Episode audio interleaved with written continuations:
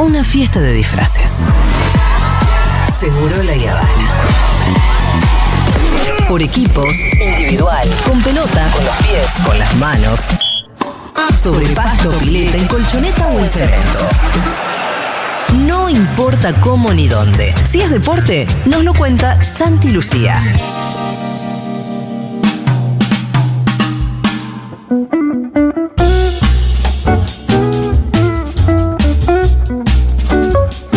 Bueno, eh, conmovedor el triunfo de Boca, Santi Lucía, sobre todo porque ganó Boca Femenino. femenino con público, montón. Sí, impresionante, Julia. Lo que pasó ayer eh, fue evidentemente un episodio más histórico del fútbol femenino en, en la Argentina y también creo que hay que hacer una analogía con lo que viene pasando en los últimos, poner en el último lustro con el fútbol femenino en el mundo. Es cierto que acá tiene un impacto distinto, que nos pega a todos de una manera diferente, ver una cancha como la bombonera con muchísimo público. Ya vamos a ir a eso, pero ¿por qué me refiero al, al contexto mundial? Hace tres meses estábamos hablando del récord histórico en el mundo de público en un partido que fue en los octavos de final de la Champions entre Barcelona y Real Madrid, que hubo 91.353 personas. O sea, estaba el Camp Nou reventado. Había gente donde no entraba en las escaleras y para ver un partido del fútbol femenino.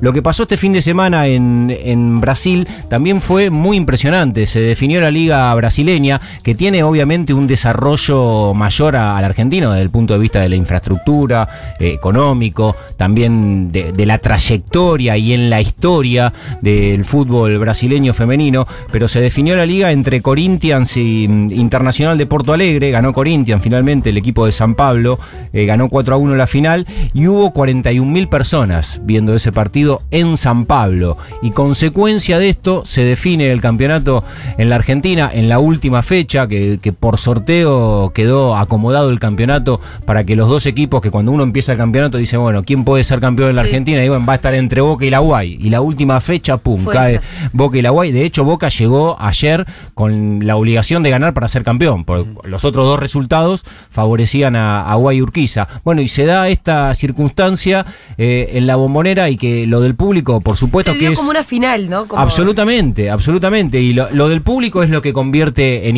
histórico a lo que pasó ayer, más allá de todos los condimentos deportivos, que hay un montón también para ir comentando, pero que primero que se haya abierto la bombonera ya es un episodio histórico. Ya solamente eso, con que se hubiese jugado en la cancha de Boca, después viene el valor agregado. Había pasado que una es el vez con San público. Lorenzo.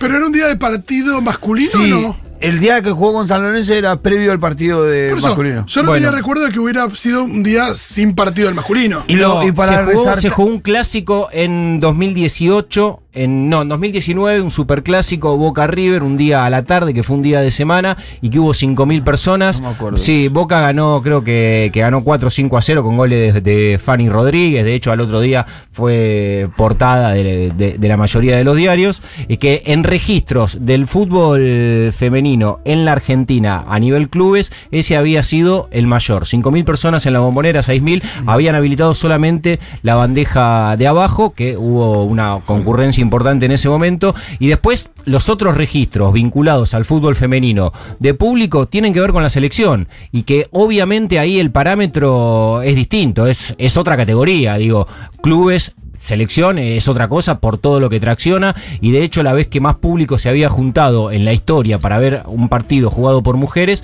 fue Argentina-Chile de hace tres meses en, en el Kempes de Córdoba, que fueron 16.000 personas, que tenía la vuelta de Steffi Banini, que Argentina se estaba preparando para la Copa América, que había una atracción y el público de Córdoba acompañó muchísimo. Y el anterior a ese también fue por la selección que tuvimos con Rolo en la cancha de Arsenal en el 2018 cuando Argentina se juega la clasificación a un mundial. Pero mirá de lo que estamos hablando, de partidos que convocaron 11.000 personas, pero la selección se jugaba el pasaje a la Copa del Mundo, que sí, bueno, ¿qué más importante Claro. que eso puede haber? Claro. Nada, y acá, bueno, la definición de un campeonato con la decisión que tomó mm, la, Juan Román, la Juan comisión Román. directiva de Boca de que el partido se juegue en la bombonera, que ya... Finalmente, No, hay que decirlo también. Hay que decirlo porque le pegamos a Juan No, Román. pero hay que decirlo que finalmente. Finalmente, y aparte lo militaron.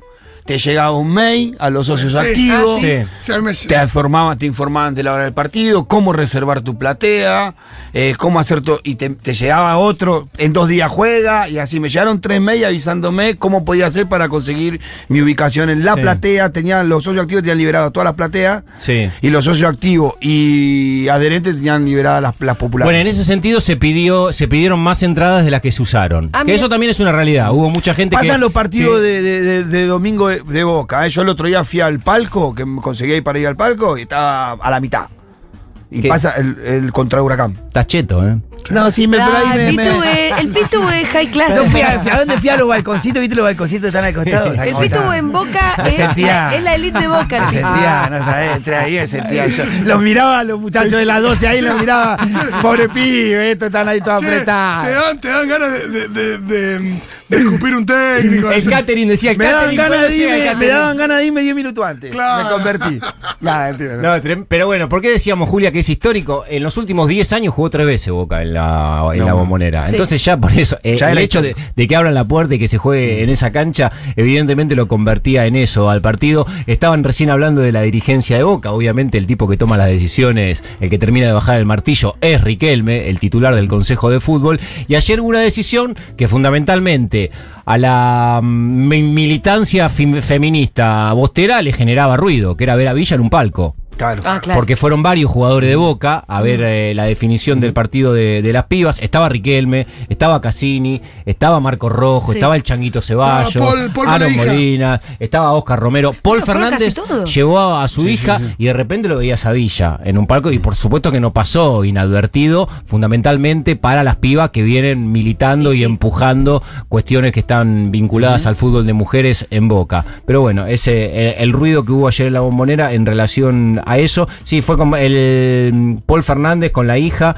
con la camiseta de Boca, la verdad que... Más que allá de la presencia de Villa, le- me parece una buena noticia que vayan todos los jugadores. Absolutamente, ¿No? Absolutamente, y que esté y que esté Román con todo lo que genera, obviamente, cuando Sí, los jugadores que en realidad no tienen mucho sábado libre tampoco. O no, domingo libre. no, no, no, y se, se- y se presentó, la verdad que, que bastante acorde de acuerdo al hasta hace calendario dos de Boca. minutos le recontra chupaba un huevo a todos ellos el No, fútbol pero por supuesto, pero por Ayer se dieron cuenta de algo. De hecho, el reclamo en la previa era por qué no abrieron toda la bombonera, que ahí también hubo todo un ruido y una discusión, porque cuando se empiezan a canjear las entradas, este, es- esto va generando contagio. Primero ponen a disposición una cantidad y ven que el socio responde enseguida y Sí. la gente que entró en, en una de decir, bueno, vamos a bancar a las pibas el último partido, la final, Boca puede ser campeón, eh, y se pusieron entradas a la venta, no fueron demasiadas, pero se pusieron entradas a un precio accesible, Accesible. que eran 600 mangos, y se vendieron en 5 minutos las entradas que pusieron a la venta. Y hasta ese momento no estaba todavía inaugurada toda la bombonera, de hecho la tercera bandeja no la habían inaugurado, y ahí dicen que, que porque seguridad, de acuerdo a la concurrencia del público, tiene que ampliar operativos, y Boca había pedido un operativo no para un estadio con 56 mil personas. Pero bueno, de hecho, eh, y ya con el diario del lunes, en ese sentido, la dirigencia de Boca tuvo razón, Sí. porque se hizo un canje de entradas, sobre no todo se- los socios, superior y no llegaron a ir todos. En, en ese sentido, digo, más allá del reclamo, bien. en la previa que yo también decía, loco, dale, si, están toda. empujando, abrila toda, claro, y, si- y después que pase lo que pase. No, pero, pero también, no, pero eh, también está, bien- está bueno que si no la abrieron toda, que los lugares No, que ya- estaban ocupados. Esté lleno. que se Esté ven lleno, llenitos. porque Claro, porque si no se te empiezan a desparramar por toda la cancha. y la sensación visual es distinta. Pero Pero las- mismo la sensación del, eh, por el aliento también a las Claro. jugadoras. El Eh, anillo bajo de toda la cancha estaba repleto. Sí. Estaba repleto. Las dos populares, de, la de abajo de la 12 y la de enfrente de socio y la platea baja estaban repletas. Sí. La platea media también bastante bien. Sí, y de hecho también la 12 fue y colgó la bandera. Sí, la 12 fue y colgó la bandera. Seguramente que lo- los líderes de la 12 estaban por ahí dando vueltas, no estaba orgánicamente como cuando hay un partido de- del masculino, todos juntos con bombo, trompeta, pero estaba la bandera de la 12. Pero Los tirantes que ve cuando juega Boca masculino son los que estaban ayer. Al camino que va prontamente viene el merchandising de la 12 femenina y ahí arrancan todo. No, y ta- femenina sería interesante, aunque también estaría bueno que hubiera una especie de evolución respecto Claro que de, sí. de, de Las ¿Qué ciertos- sería la, la- qué la mujer de Mauro No. Martín?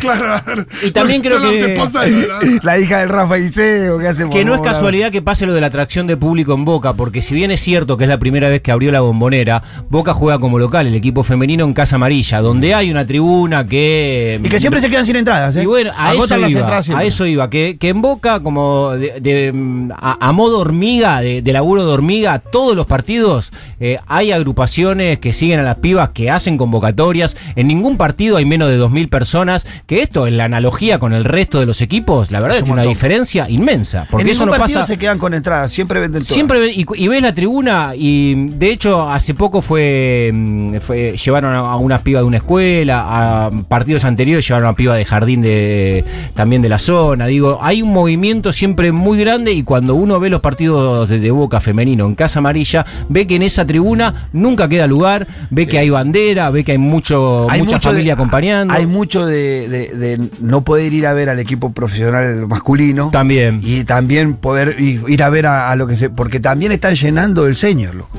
Claro. El señor el otro día metió 3.000 personas. Sí, que es muchísimo. Para un partido veterano no, Señor. no- no o sea, lo que se retiraron. Lo que se retiraron del fútbol, no juegan hace 20 años, arman un equipito y juegan. Y están jugando un campeonato de senior que son los que El se técnico de Boca, por ejemplo, hoy del masculino, Hugo Ibarra, juega el senior. y el técnico juega. del femenino, que es Jorge Martínez, creo También, que también, también juega. ¿Y contra quién juegan? ¿Contra, Contra- otro Contra otro veterano. Contra otro señor de otro club. El otro día jugaban con Bueno, veterano tiene la nuestra, no, no, no, no está mucho más allá. Con eso tan- Jodido, y la ¿no? tuya también, Mengolini. Sí, sí, digo, qué jodido, Bueno, Sí, eso lo- jodido todavía no están todo. vendiendo entradas. Tenés que reservar tu lugar con el carnet y podés ir. No están vendiendo entradas. Pero en cualquier momento la van a vender porque llenan todos los partidos. Sí, bueno, en ese contexto Boca recibió a, a Guay Urquiza. En términos deportivos llegaba. ¿Tuvo Boca- bueno el partido? El partido Sí. fue cerrado. Fue Solo- tenso, un partido de final. Sí, yo lo que deseaba es que Boca, por, por- por todo el empuje, por lo que se había generado y además porque Guay tiene un equipo con muchas, con muchas pibas jóvenes, muy jóvenes. Digo, bueno, hay que ver cómo impacta esto en Boca y en Guay, porque la verdad que era un partido corrido de lo convencional y que justamente juegues en situaciones que no suelen ser las habituales, el partido que define todo, bueno, te, te genera obviamente un, un- un ruido, una La sensación de distinta. las pibas cuando entraron a la cancha. Ah, hermoso. Y bueno, la cara de las pibas, una cara de tensión cuando el humo, la cancha explotaba. Claro, ¿qué te parece? Y empieza el partido a los cuatro minutos gol de Boca. Entonces, viste, decís, uh, bueno, a- a- Y aparte con la se cancha podrá, ahí. claro, se la va a bancar guay. Al mismo tiempo es, es decir, bueno, ¿qué puede pasar con las propias jugadoras de Boca que hay una presión que por ahí nunca habían tenido? Respecto de la- Absolutamente, de la responsabilidad de, de salir a jugar a la cancha de Boca con Público de 18 mil Boca. personas y con la responsabilidad de que si no ganás, perdés el campeonato y todas esas fiestas se Claro, Es pinchan. muy loco, pasa mucho que hay equipos que empiezan a. les empieza a ir peor de local que de visitante por, no sé. Bueno, justo ahora River le está pasando arriba. eso. Claro, Sí. justo te iba a decir eso. No, y además también el equipo. Pobrecito. La satisfacción que le da cuando habla. Y me encanta que yo armé toda la frase para Que tirar. yo- que yo diga eso, ¿no? Pero está arriba. Dejó la pelota ahí, picando, a- al lado Pero del arco. si ustedes vieran cómo le brillan los No, ojitos. el centro que le tiré al pito para que el pito la meta. Digo, no, no, no, claro, porque muchas veces puede haber Sí, presión. bla, bla, bla, bla, Está bla, bla, arriba, bla. que no banca la presión. No había perdido ningún partido en el campeonato, Guay. En esas condiciones llegó a la bombonera. Digo, Boca llegó invicto, había Claro. empatado más que, mm, que Guay, pero Guay no había perdido ningún, Ningún partido. partido. y la campaña verdaderamente era sobresaliente. Queda obviamente ahí el pendiente de que hay dos jugadores de, dos jugadoras de la Guay que tuvieron que irse antes de la finalización del campeonato. En realidad decidieron irse porque tuvieron propuestas eh, mejoradoras. Una es Paulina Gramaglia, que es una piba que tiene 20 años, que ya jugó en la selección, que la rompe, que en Guay hacía una diferencia importante y que hoy está jugando en Estados Claro. Unidos. Y Romina Núñez, que es futbolista de selección, que te, de hecho termi- termina siendo la goleadora de Guay en el campeonato sin haber jugado de la Copa América para acá. O sea, dando ventaja de ocho fechas, termina siendo la que más goles hizo. Eso muestra lo determinante que fue. Y de hecho, cuando se hace una mirada sobre este campeonato del fútbol femenino, si tenés que quedarte con tres jugadoras, sin dudas que una de las más decisivas y determinantes es Romy Núñez y no pudo estar en la definición. Entonces la Guay, en términos de... por- esa ventaja la dio. Tenía dos futbolistas muy buenas. Un poco parecido que a no lo que le pasó a la a definición. Boca cuando se fue Batistuta y la Torre jugamos la final con Newell. Sí, tremendo, no Claro, exactamente. Mira cómo viajas en el tiempo, eh. No me voy a olvidar nunca más. Sí. muertos, trajeron ¿eh? Ah, si estás escuchando Wal- Walter Pico ese penal. Eh, bueno, pará, no, el Boca terminó siendo el terminó invicto, el más goleador el Barça Sí. menos vencida. Le hicieron 6 goles en 20 partidos. Nada, Nada. nada. 71 goles hizo Boca y le hicieron 6 nada más. Este, en un campeonato largo, porque este campeonato empezó fines de marzo y termina ahora en octubre. La verdad que el registro es verdaderamente Toma un poco característica de un equipo de Boca. impresionante. Bueno, no sea, Ya no, empezó, no sea tan así. No le, bajes, Pitu. no le bajes el precio de este equipo que juega bien. si este si este Juega un poquito mejor, es verdad.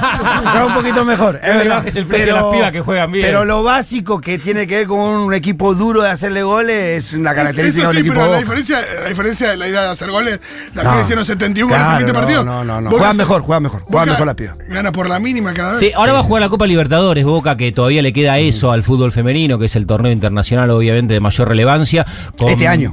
Sí, con la consagración de ayer, Boca eh, es bicampeón. El campeonato anterior, venían de jugar dos finales con la UAI. Una por el campeonato anterior, que lo ganó Boca 5 a 2 en la cancha de Quilmes, y la otra fue por la Copa Federal. Ahí sí ganó la La, final frente a Boca. Pero lo, lo que es la liga, el torneo doméstico, Boca ganó Los dos lo- seguidos. los dos seguidos y además también tiene un dominio sostenido. Se juega el fútbol en la Argentina organizado por AFA, el campeonato de mujeres desde el 91 y desde ese año a esta parte el que más ganó y ya con ampliando la brecha cada vez más es Boca que ganó con el de ayer 26 títulos locales. Y el que le sigue en la tabla es River que ganó 11 y después sí abajo viene Guay con 5 o sea la, la diferencia evidentemente que es apreciable y que eso también se, se demuestra en que las condiciones que tiene la jugadora de Boca para entrenarse para concentrarse para jugar et- están a una distancia muy grande de- del resto. Seguimos siendo los nota. mamapapis de todos. Sí sí sí sí en el fútbol femenino viene En marcando el una- masculino también, Iván, así que no te preocupes. una, una diferencia grande. Vamos a escuchar a, el una de las jugadoras de Boca, que es Clarisa Uber, una piba que además es profesora de educación física, es kinesióloga, que empezó jugando al futsal, de hecho lo pudo hacer en el exterior, después le apareció la posibilidad de venir a jugar a Boca. Ayer fue, mm, desde mi óptica, la más destacada del partido. Tiene una condición física muy impresionante también, digo, y, y lo marco porque eh, algo que a veces le, le hace ruido al que no se acerca tanto al femenino es no encontrarse eh, fisonómicamente con cuerpos de, de deportista, ¿no? Atléticos. Atlético, demás. Bueno, que tiene que, que ver con la realidad de una disciplina, de una actividad que está en crecimiento y en desarrollo. Obviamente, en Boca no pasa tanto esto, pero uno, por ejemplo, ¿no? cuando la ve a Clarisa Uber, se encuentra una atleta y evidentemente lo es y físicamente hace una diferencia y juega muy bien en el fútbol y por supuesto se emociona en jornadas como la de ayer. La verdad que es un sueño hecho realidad. No puedo más de, la felicidad, de, la alegría. Creo que laburamos un montón este año y, que se nos escapara por, por dos, tres errores era injusto. Eh, nada, necesitamos un partido así con esta gente, con esta presión. Es un plantel mixto que, hay jugadoras que necesitan este tipo de partidos para, seguir creciendo, para seguir desarrollando, para entregarle mucho más al fútbol femenino. Y nada, también emocionada porque nunca me imaginé esto, no me imaginé vivirlo desde adentro y te juro que, que me explota el alma. La gente atrás, ¿no? Y sí. 20 años. Y sí, ¿qué la te parece? Boca. Termina el partido, Y Boca campeón. Boca. Es muchos socios adherentes, como lo decía el. Pitu, ¿no? El socio adherente es una figura que casi eh, se comprende solamente Solo en Boca. en Boca, ¿no? Eh, ¡Pará, Pitu! no, pero tiene razón en esa, Julia. Hay, Solo en hay, Boca, Julia. hay cientos de Pero miles qué de mierda, es un personas. socio adherente. Bueno, son cientos de miles de tips, cientos de miles de personas que pagan una cuota sabiendo que no van a ir nunca a la cancha. Que no van a poder entrar. ¿Y eso solo en Nunca. Boca? Y eso en Boca. sucede solamente en Boca. Y cuando hay algún tipo de, de actividad que por ahí no está vinculada al Claro. equipo profesional, masculino, que, que- que es lo que todos quieren hacer, ir a ver a Boca, jugar a los chabones, cuando hay algún otro tipo de actividad, obviamente se invita y se favorece a los socios adherentes, así que en esa condición ayer también Dieguito fueron dice que es muchos. socio adherente. Sí. Pero Dieguito sí va a la cancha. Sí, a veces va. A veces podés ¿Por qué lo mete el Pitu? Que de la Porque lo meto yo. Claro, que lo lleva al palco el Porque es Pitu. mi amigo. Mira vos. Bueno, y eh, Yamila Rodríguez te, termina Yamila teniendo Rodríguez. un año sensacional. Es la, En la selección también. Es la preferida de- del público de Boca. Ayer cuando salió el equipo a la cancha, Yamila, Yamila. eh, En la selección hizo muchísimo, no- nos sentimos orgullosos de verla en la Copa América, fue figura fundamental para el triunfo de la Sí, selección. tiene, la verdad que tiene todo el estereotipo de, de un fútbol, de, de un futbolista chabón, porque Yamila es eso. Tiene, es, tan, es tan raro el caso Yamila Rodríguez. Digo, desde el punto de vista futbolístico, pero que cuestionar nada, al contrario, la verdad que lo- todo lo que se puede decir de Yamila Rodríguez es beneficioso con ella por la personalidad, por la definición, por cómo físicamente se está reconvirtiendo en lo que hablábamos antes, en un atleta cuando no tenía un, un físico que, que tuviera que ver con eso y los entrenamientos y su compromiso personal hicieron también de una explosión de ella como futbolista donde tiene un eh, altísimo mérito todo lo que, lo que hizo para llegar a, a ese lugar. Pero bueno, tiene tatuado a Cristiano Ronaldo, qué Sí, sé sí. yo, ¿viste? Tiene un montón de cosas. Cuando Sí, fue lo de lo Villa, se pone la camiseta de Villa y dice estoy con vos, pana, en esta, ¿viste? No sé, es una composición muy loca. Cuando entra a jugar, se pone la camiseta de Boca, la rompe, le da un valor agregado. Ayer hizo el primer gol de la final y es la preferida del público de Boca, porque es una realidad porque también. juega como los dioses. Claro. Em, sí. Y la gente es compleja, No, tiene y hay, muchas hay que aristas, entender, ¿no? hay que entender que estos proce- procesos son complejos más eh, en estos terrenos también. Absolutamente.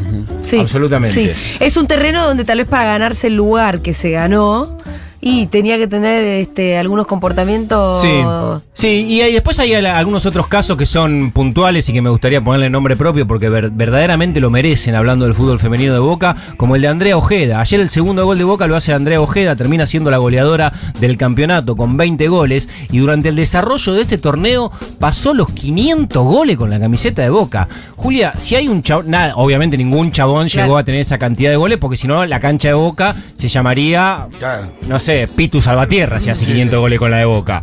Eh, pero bueno, Andrea Ojeda le tocó nacer mujer y dedicarse al fútbol. y ahora afortunadamente está teniendo parte del reconocimiento, pero es un delirio pensar en la Claro. cantidad de goles que hizo con la camiseta de Boca Andrea Ojeda. El caso de Camila Gómez Ares, también una piba que estuvo siempre vinculada a la camiseta de Boca y que tuvo muchas lesiones y lesiones de la jodida, de romperse los ligamentos, recuperarse y volverse a romper los ligamentos, estar mucho tiempo corrida de la actividad profesional y este campeonato volvió, fue titular, se pudo sostener. Eh, hablábamos la semana pasada de Ishi Núñez, ayer entró un rato a jugar Ishi eh, por la derecha, no fue titular, pero que, que es el futuro, esta chica de, de 16 años que, que la rompió en Almirante Brown, que la rompió en Argentinos y que Boca rápidamente percibió que ahí había un diamante a pulir y que ya la tiene en el plantel y hasta en partido como el de ayer, pesado, donde eh, y la tira dentro de la cancha y la piba responde. Así que eh, desde el punto de vista deportivo creo que también poco para, para cuestionar, evidentemente Boca es el mejor equipo que tiene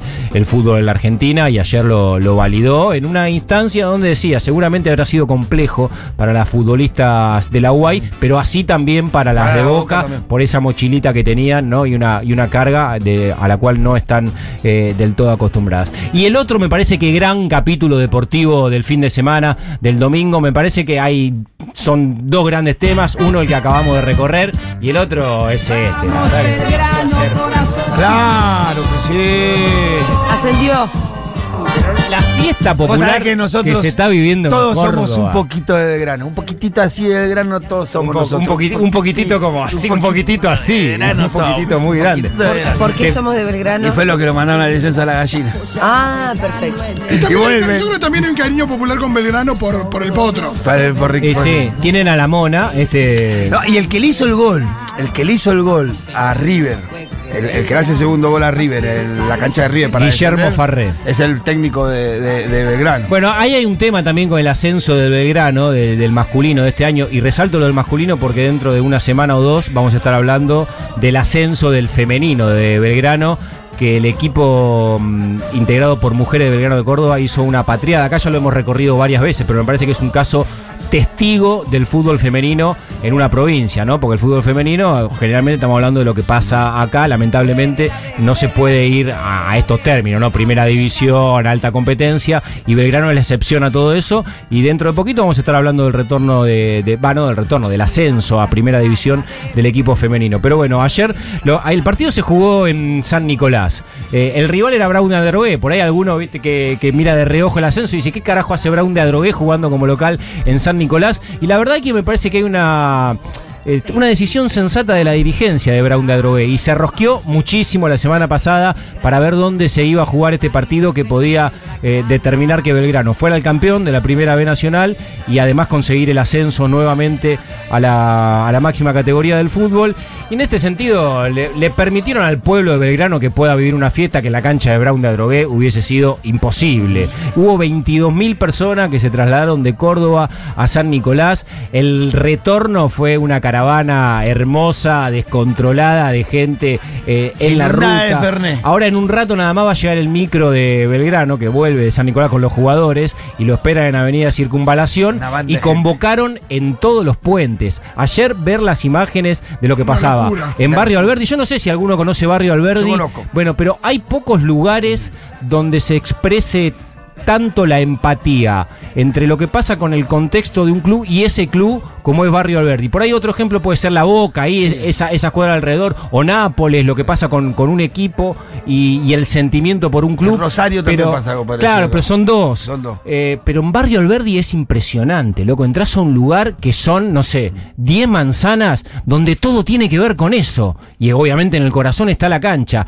Y es muy fuerte porque todo te conduce a Todo se de convierte en celeste, ¿viste? Es impresionante. Todo celeste. Vos Y los murales la- y las calles. Las casas te los pintan de negocios. celeste, todo. es, un- es una locura hermosa. sí, bueno, claro. Y el ascenso de Belgrano tiene, ¿por qué decimos que tiene que ver con esto? Lo que marcaba el Pitu. El entrenador es Guillermo Farré, que hizo uno de los goles icónicos en la historia de Belgrano de Córdoba y que hoy dirige al equipo. El presidente es quizás en, el, de los últimos 50 años el máximo ídolo, que es el Luis Fartime, que es un chabón que hizo 200.000 goles con la camiseta de Belgrano. El centro delantero, que es el goleador de Belgrano en el campeonato, que ayer hizo dos goles de penal, eh, Pablo Vegetti hizo 16 en el campeonato, y, mm, es un tipo que se terminó siendo hincha de Belgrano. Las últimas entrevistas antes del partido con Brown de Adrogué, eh, lo escuchabas al chabón y te conmovía, porque decía, yo me, enamoré de ellos, y señalaba la tribuna y dice, me, me hicieron sentirlo o acercarme a lo que sienten ellos. Y la verdad que juego con esa carga al fútbol y juego obsesionado por hacer goles para celebrar con ellos. Bueno, y se dio esa empatía que evidentemente más allá del profesionalismo, de todo lo que tracciona a los futbolistas, cuando, cuando se rompe eso también desde el punto de vista profesional y vos sentís que hay un sentimiento que va más allá de lo que pasa por la guita y que tiene que ver con perseguir objetivos, está buenísimo. Antes hablábamos de la campaña de Boca en el femenino, la campaña de Belgrano en el, en el masculino que lo devuelve a la primera división es verdaderamente impresionante. Hizo 73 puntos, ganó 22 partidos de 34 en un, en un campeonato que es casi un imposible. Sí, Son es 37 equipos en la primera B nacional, y ascendía uno en forma directa. De 37, uno solo iba a ser el que consiguió lo que hizo Belgrano. claro. Y desde la fecha 1 hasta ahora fue primero, siempre. Ganó de punta a punta el campeonato. Este, méritos O sea, absolutamente por todos el lados. que, el que sale campeón. El que sa- No, hay un segundo ascenso, ahora se va a jugar Ah. un reducido entre el segundo y el decimosegundo en el campeonato. Hay una segun- segunda Hay un posibilidad de meterse en ¿Hay primera. descenso o no hay descenso? En, en la primera B nacional lo están definiendo. ¿Y en la primera? primera y bueno, lamentablemente también. Lamentablemente Por también. eso, porque ahí los En- en ascensos un principio. Está programado como para que haya descenso. Y además es el primer campeonato profesional en 117 años que gana Belgrano, porque los anteriores fueron regionales, no Ah, había ganado. por Todos los ascensos fueron reducidos Claro. o promoción. O- o chepe- o repechaje, pero nunca se había consagrado campeón. Por eso, eh, mirá. esto que, que se está viviendo en Córdoba, de además de regresar a un lugar que, que por tracción popular, por historia, obviamente le corresponde el fútbol cordobés, es inmenso. Recupera un clásico tremendo, Eh, un fútbol. clásico, la primera división hermoso entre Talleres y, Sé que, y Belgrano. que durante mucho tiempo alternaron sus presencias en primera. Claro, y no Claro. se podía dar. Entonces no, entonces no se daba el clásico, eso es tremendo. Claro, era uno o, o era el otro. Y además también el partido de ayer tuvo eso que en el fútbol siempre agrega, si hubiese celebrado de cualquier manera. Pero ayer Belgrano fue perdiendo dos veces contra un de Adrogué, lo empató las dos veces y cuando faltaban cinco minutos hace el tercer gol y la cancha hace un...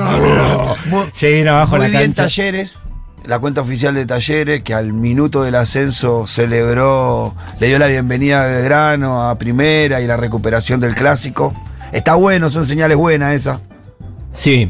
Y, En un fútbol que es tan violento que Sí, por lo menos. y el- con, con modelos distintos, ¿no? Talleres eh, lo, lo tiene a Faz y que trajo como, como un modelo de, de- de clubes bastante cercano a lo que es eh, el, el modelo de SAT, de las Sociedades Anónimas Deportivas, digo, como, como muy comercial, muy profesional de gestión de ese palo. Y Belgrano es... eh, El club social y deportivo. El club de los socios y hacemos ollas populares y el presidente es el goleador eh, histórico nuestro, como, como un modelo bien contrapuesto dentro de fútbol de Córdoba en los dos gigantes y los dos ahora van a estar jugando en primera y los dos con muy buenos equipos, así que creo que eh, eso también, teniendo la, mirada de- desde Buenos Aires, el fútbol y nosotros, si me pongo adentro del plato, los periodistas deportivos, tenemos un porteño centrismo absoluto cuando hablamos de fútbol, no tenemos la mirada que se merece el fútbol de las provincias, por eso que suceda ahora esto en Córdoba es un punto importante y también es un dato hoy de la realidad que el equipo que va primero en la primera división del fútbol argentino es un equipo de Tucumán y el que acaba de ganar el segundo torneo en la Argentina, que es la primera B nacional, es un equipo de Córdoba. Así que saludamos eso. Gracias, Santi Lucía. Chau, chau.